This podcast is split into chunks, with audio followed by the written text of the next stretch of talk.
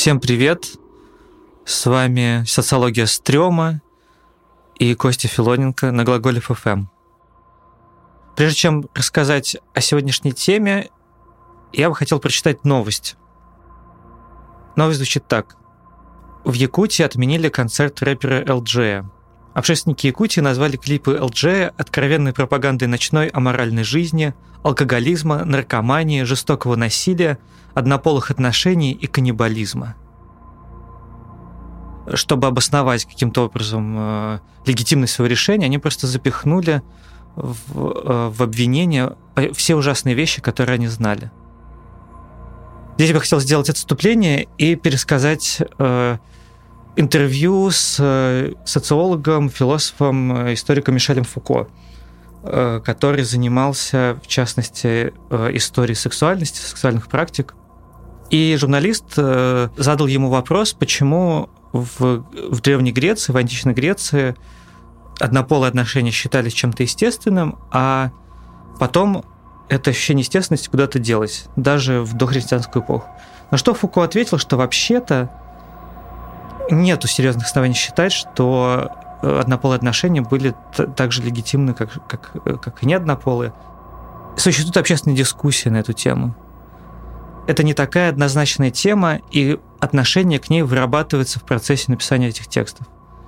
Например, сказал Фуко, в Ветхом Завете огромное количество разных запретов на самую разную тему, на, на бытовую, на тему поступков, намерений. Однако там нету ничего о запрете на поедание людей, людьми людей.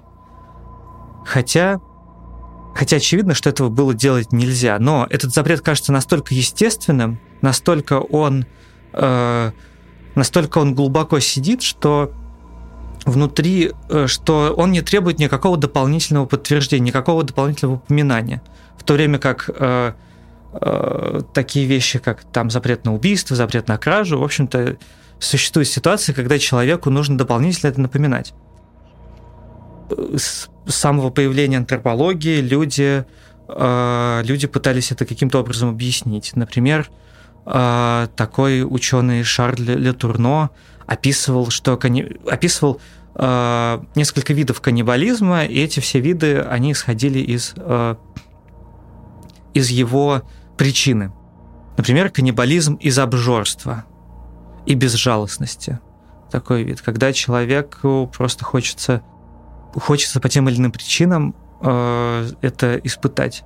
Испытать этот опыт. Воен, военный каннибализм он описывает во время войны, религиозный э, для разных мистических практик, и законный каннибализм э, это дань, э, дань, скажем так, э, э, толерантности и такому равному отношению ко всем э, ко всем людям в период великих героических открытий, что тем самым э, Литурно признает существование обществ, где это, где это в общем-то, обыденность, это явление, и там это происходит вполне легитимно. Подобным же, подобным же образом поступает и э, антрополог Монтегатса, итальянский антрополог, он описывает э, следующий вид каннибализма. Каннибализм из голода – Э, каннибализм как лакомство, из ненависти, мистический каннибализм, э, помешательство как причина. И, самое последнее, научный интерес. Если с законным каннибализмом мы еще готовы мириться, то научный интерес очень сильно выходит за эти пределы, и мы сразу же вспоминаем случай, произошедший в Германии, когда двое мужчин списались э, по э, списались в интернете. Их специфические интересы э, странным образом совпали. Э, один из них хотел э, попробовать человеческое мясо, а другой хотел быть съеденным. Они познакомились, списались, и, собственно, их, оба их намерения были исполнены. И эта история показывает, что есть какая-то очень глубоко зарытая фантазия у людей, у очень большого количества людей, которые, которые боятся ее реализовывать и даже подумать о ней. Почему, почему, я так, почему я так говорю? Потому что существует жанр порнографических видео. Точнее, они не выглядят как порнографические, но они распространяются через порнографические ресурсы.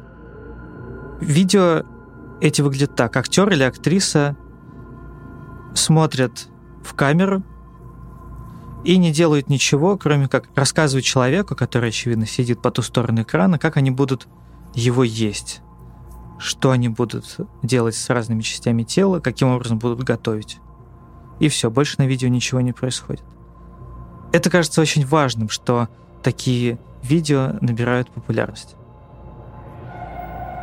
Мы понимаем, что, что например, некоторые серийные убийцы в какой-то момент э, совершали, э, в какой-то момент ели э, своих жертв, но мы как бы внутри нас мы готовы мириться с тем, что это какие-то особые запросы.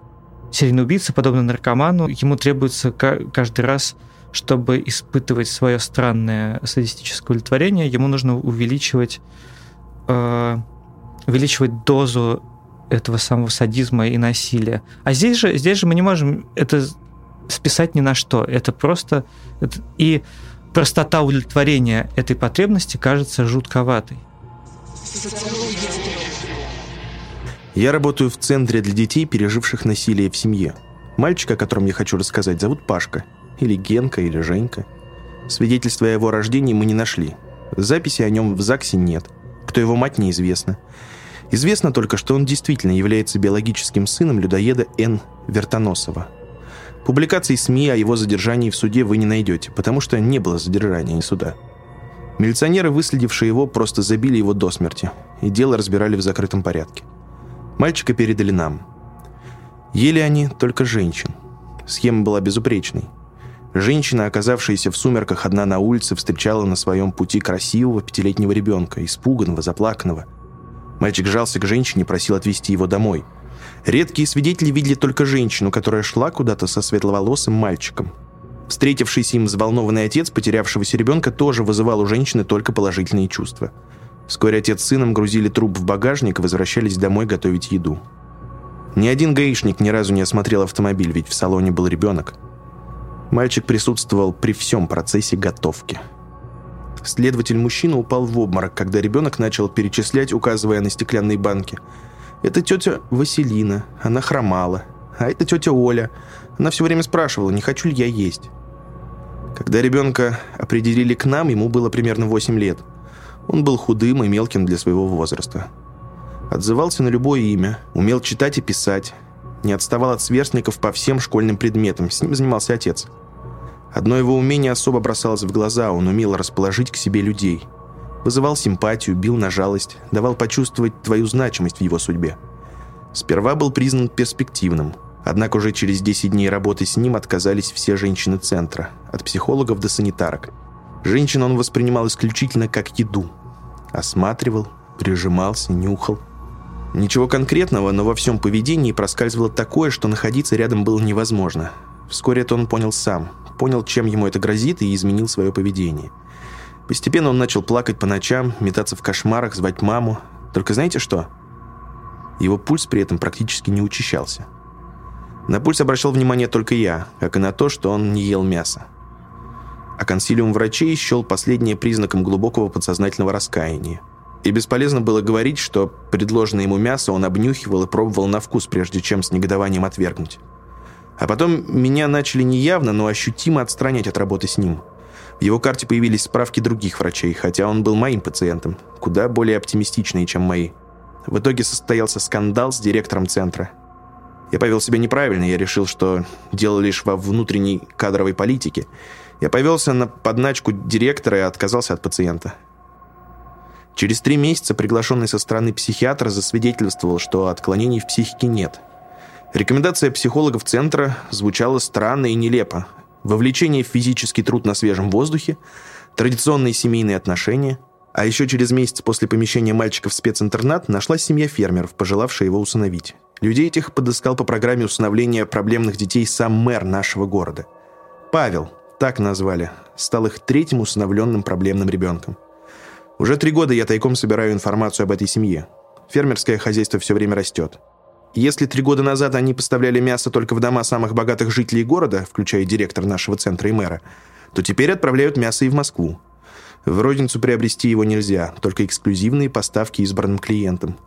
Все дети, включая Павла, активно трудятся на ферме, семья дружная. Я сам неоднократно видел в бинокль, как они жарят шашлыки у себя во дворе. И Павел их ест. Видимо, это мясо его вполне устраивает. Стоит ли говорить, что из всех коров и свиней в их хозяйстве за три года не было забито ни одной?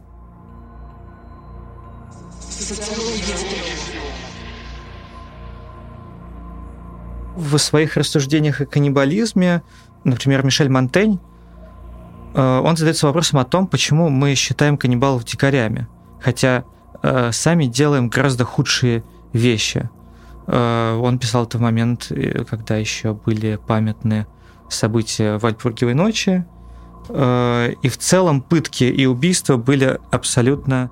Э, нельзя сказать, что они были абсолютной повседневностью, но э, во времена Монтэня они были, безусловно, гораздо более на виду, на слуху, и вот, так сказать, составляли гораздо больше обыденность, чем сейчас. Именно этот вопрос ставит, например, такой фильм, как «Ад каннибалов». Итальянский фильм, э, вышедший в 80-м году, э, который описывает... Э, это фильм в жанре монкюментари. Самый известный фильм этого жанра – это «Ведьма из Блэр», который представляет собой псевдодокументальную съемку. То есть художественный фильм, который подан в форме документального фильма. Э, фильм описывает э, путешествие в джунглях Амазонки для того, чтобы изучить племя, которое практикует каннибализм. И, в общем, в конце этого фильма оказывается, что, в общем, чудовищные акты каннибализма со стороны племени были спровоцированы европейцами, которые устроили пожар, кого-то изнасиловали, в целом, в общем, в целом вели себя некрасиво, и на что э, жители вот этой вот э, деревни отреагировали единственным э, для них законным и доступным способом, а именно, значит, всех жестоко убили и съели. А, этот фильм оказался, может быть, самым преследуемым фильмом ужасов, слэшером. Его тут же запретили в, в Италии, в Норвегии запрет на этот фильм отменили только в 2003 году. Э, где-то этот запрет не отменен до сих пор. И более того, э, фильм был настолько шокирующим, что авторам фильма предъявили обвинение в убийстве, э, потому что убийства, совершенные в фильме, были настолько реалистичными, что ни у кого не оставалось сомнений в том, что это было действительно так. Обвинения были сняты только после того, как актеры которые снимались в этом фильме, они, собственно, предстали перед судом э, живыми невредимыми. Э, и этот фильм ставит, собственно, вопрос о том, кто является истинными каннибалами, кто является большими дикарями, европейцы, которые считают, что они могут вести себя, отбросить свои цивилизованные привычки, или же, собственно, эти дикари, которые, которые в общем-то, чья жизнь посвящена очень четкому ритуалу. Вот это вот противоставление э, дикарей и э, цивилизованных людей, э, оно, оно очень, опять же, очень крепко сидит вот в так называемой западной культуре, когда, что якобы аборигены съели кука и так далее. Есть миф о некой бушменской морали, которая предполагает бытовое описание каннибализма как способ присвоить себе какие-то качества у нас это существует в поговорке «ты то, что ты ешь». А, мы практикуем, мы как бы практикуем поедание тех вещей, которые наиболее соразмерно э, связаны с нашим образом жизни, э, отказ от употребления каких-то вещей, э, которые мы считаем аморальными, алкоголь, мясо, что-то еще – и мы в этот момент не отдаем себе отчет, что это очень сильно связано с представлениями о дикарях, как дикари, которые поедают людей для того, чтобы присвоить какие-то их качества.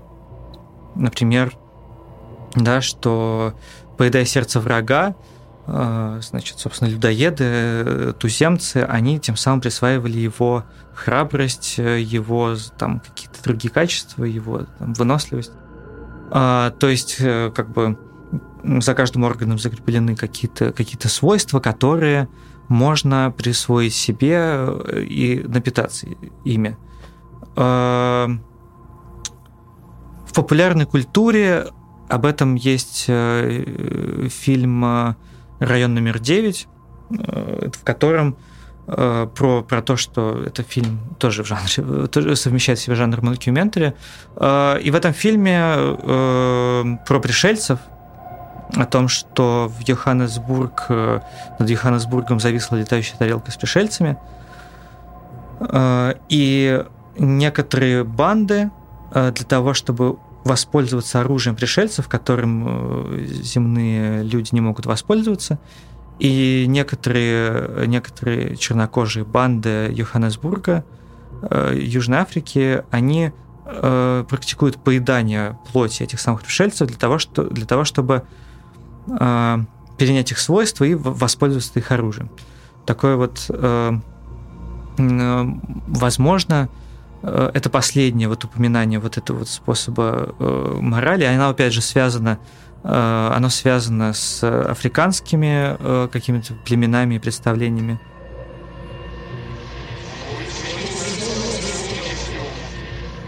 Новостная заметка из раздела «В стране и мире».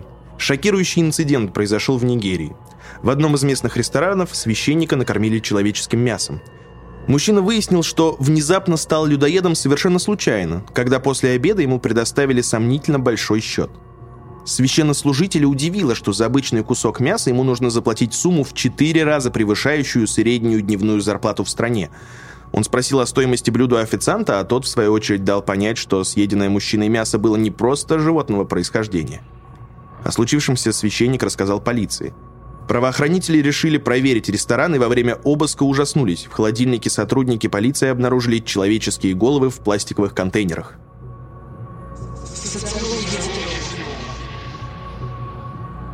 Например, вот Рене Жерар, антрополог Рене Жерар, он объяснял существование каннибализма как как раз-таки подменное жертвоприношение. Когда какое-то свойство, которое вот мы хотим получить, его можно вот получить именно вот через жертвоприношение. Но не жертвоприношение не, э, не каким-то божествам, не тотему, а как бы самим себе. И он, э, и он описывает очень интересную деталь, э, очень интересный случай, который э, э, кое-что объясняет. Значит, например, индейцы южноамериканского племени Тупинамба именуют жертву, предназначенную к съедению, свояком, названным братом. Э, то есть ну, тем или иным обозначают его словом, которое так или иначе обозначает э, родственную связь. То есть это и враг, и сородич одновременно. Э, и он это объясняет, что каннибализм, он бывает либо вызванный голодом, либо по праву сильного. Но э, сильный, он на то и сильный, что он как бы что-то Э, он что-то приступает. И здесь как бы выступает в силу такая двойная мораль, когда, когда этим представителям южноамериканского племени ему нужно, э, с одной стороны, э, каким-то образом унизить через поедание, но при этом возвысить свою жертву до для того, чтобы быть достойным этого поедания. И для этого ему приписываются название родственника. В целом, когда мы здесь, здесь э, момент, который кажется мне наиболее интересным, что когда мы слушаем все эти рассказы о племенах, э, доисторических или ведущих доисторический быт, э, нам ничего не кажется настолько уж э, шокирующим и э, как я уже говорил, мы можем это списать на их дикость, на их э, незнакомство с нашей формой морали – Э, более того, да, у нас есть, э, у нас есть ощущение в нашей христианской морали, которая настолько, настолько сильна, что даже что каннибализм даже не удостаивается упоминания. Э, запрет на каннибализм настолько, настолько сильны наши, наши чувства и наше, наше понимание правильности и неправильности в отношении, по крайней мере, данного вопроса. И некоторые антропологи, некоторые палеоантропологи даже, э, как бы продолжая эту идею, называют причиной э, вымирания неандертальцев, которые, э, как считается, были сильнее, выносливее гомо сапиенсов. Одну из причин их вымирания называют как раз-таки каннибализм, что вот они заразились неким неизвестным вирусом, передающимся через мясо, и более-менее вымерли. То ли память об этом событии каким-то образом сохранилась э, в людях, то ли древние люди действительно практиковали каннибализм э, э, чаще, э, чем э, это делают их э, цивилизованные э, потомки. История биологов – Специфика профессии такая, что мы работаем в отдаленных местах, до которых 10 часов на вездеходе. В вертолете, на лодке или рафте. Приключения, романтика, но это еще и работа. Север, тайга и леса. У нас есть небольшие станции избушки, где хранится оборудование. Особенно если ведутся длительные исследования, за ними приглядывают лесники. Но там есть дрова, иногда какая-то еда. Но основное все приносим с собой. Или на лодках. Стоят такие избушки глубоко в лесу, на реках и так далее. Народу нет совсем. Ружья у нас нет почти никогда, а если есть, то не у всех, обычно у зоологов. Представьте, девочки-ботаники и один мальчик-орнитолог заходят в такую избушку, она открытая и теплая, что само по себе удивительно. Думают, ну, охотники забрели, бывает. Радостно располагают вещи, компания будет, а на печке кастрюлька. Девочки радостно бегут к ней. А что, уже и поесть приготовлено, здорово, с дороги-то хорошо. Открывают эту кастрюльку, а в ней человеческая рука отрубленная варится. И теплая. Понимаете весь страх? Во-первых, значит, тот, кто это сделал, еще где-то рядом. И где он? Все еще тут? Идти обратно? Ночь скоро. Сколько их? Вооружены ли они? Хорошо, у них был спутниковый телефон, но им пришлось ночевать в этой избушке без ружья и без какой-либо защиты. Дверь заперли, а с собой у них был только походный нож, да и все. И с этой рукой в кастрюльке. Потом оказалось, что сбежали заключенные из зоны. Видимо, один у них был консервой. На севере такое часто бывает. Еду трудно бывает добыть в лесу.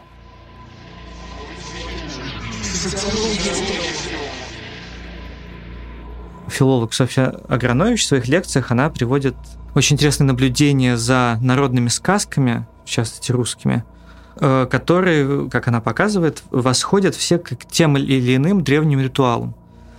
Э, то есть э, любые сказки про путешествия, где герой пошел куда-то, что-то сделал и вернулся уже в новом качестве, э, они отсылают нас к обряду инициации, то есть вступления в взрослую жизнь. И, например, и в частности, вот возвращаясь к, вот к нашей теме, песня «Ладушки, ладушки, где были у бабушки», она описывает – очень своеобразный род отношений, да, вот э, вспомните слова, слова этой песни «Ладушки, ладушки, где были у бабушки, что ели кашку, что пили брашку». А теперь давайте вспомним, э, в какие моменты нашей бытовой жизни мы одновременно едим кашку и пьем брашку. Вообще-то это два способа принятия пищи э, с несколько разными, с разными модусами, да. Э, а когда это совмещается? Современный человек знает только, только один такой легитимный, общественно одобряемый способ совмещения этого – это поминки или, собственно, непосредственно похороны. А когда кашка, то есть кутья, э, значит, запивается брашкой. Такой своего рода поминальный гастросет, да, а, ну и в целом кутью, а, э, такая вот вещь, как кутья, она, в принципе, э, вытеснена вот исключительно вот в ритуальную пищу. Почему так? Потому что кутья это на самом деле вот, те люди, которые вот с этим сталкивались, это самое, они помнят этот опыт, это самая невкусная такая вещь, которая может быть на свете, это что-то скользкое, невкусное, одновременно сладкое, э, соленое, холодный рис, а, вот. Ну и часто ее пробуют чисто символически. А, и вот Софья Агранович, она это объясняет тем, что кутья вообще-то олицетворяет труп. Потому что раньше, собственно, славянские обряды предполагали символическое поедание кусочка трупа. И в некоторых э, более архаических обществах это сохранилось до сих пор. Э, там, в племенах Новой Гвинеи э, это просто сохранилось документально, что сначала вот ели кусочки жира мертвого человека, который, естественно, при жизни был хорошим и сильным, да, тем самым как бы как якобы для того, чтобы перенять его качество. Но потом, потом это постепенно сменилось тем, что от поедания отказались, но э, под нижней губой э, как бы проводят вот, собственно, вот этим жиром, да, то есть поедание не обязательно, некий контакт э, сохраняется. Парадоксальным образом именно эта практика воспроизводится в э, христианских обрядах, да, в частности, причастия, которые Э, прямо называется, что поедание э, плоти, которое прямо называется поеданием э, плоти Христовой и его питье, его крови. Принимая все вышесказанное, можно, можно это объяснить не столько какими-то теологическими и э, метафизическими причинами, сколько отражением вот этих вот прошлых, уже отошедших э, в в небытие практик, которая, тем не менее, э, просится наружу. И вот у нас есть э, такой вот легитимный способ их реализовать. Э, в заключение хочу привести очень характерную цитату из Андрея Кураева, которого где-то в каком-то очень одно время такую цитируемую, который, в котором в какой-то момент спросили, что вот в современном мире – Э, должен есть христианин и не должен. Во время Великого Поста, да, когда не очень понятно, э, откуда, какого происхождения эта пища. И Кураев ответил, Ешьте, что хотите, только друг друга не ешьте. Вот такая э, мораль э, в завершении этого выпуска. Всем спасибо. С вами был Костя Филоненко и «Социология стрёма» на глаголе ФМ.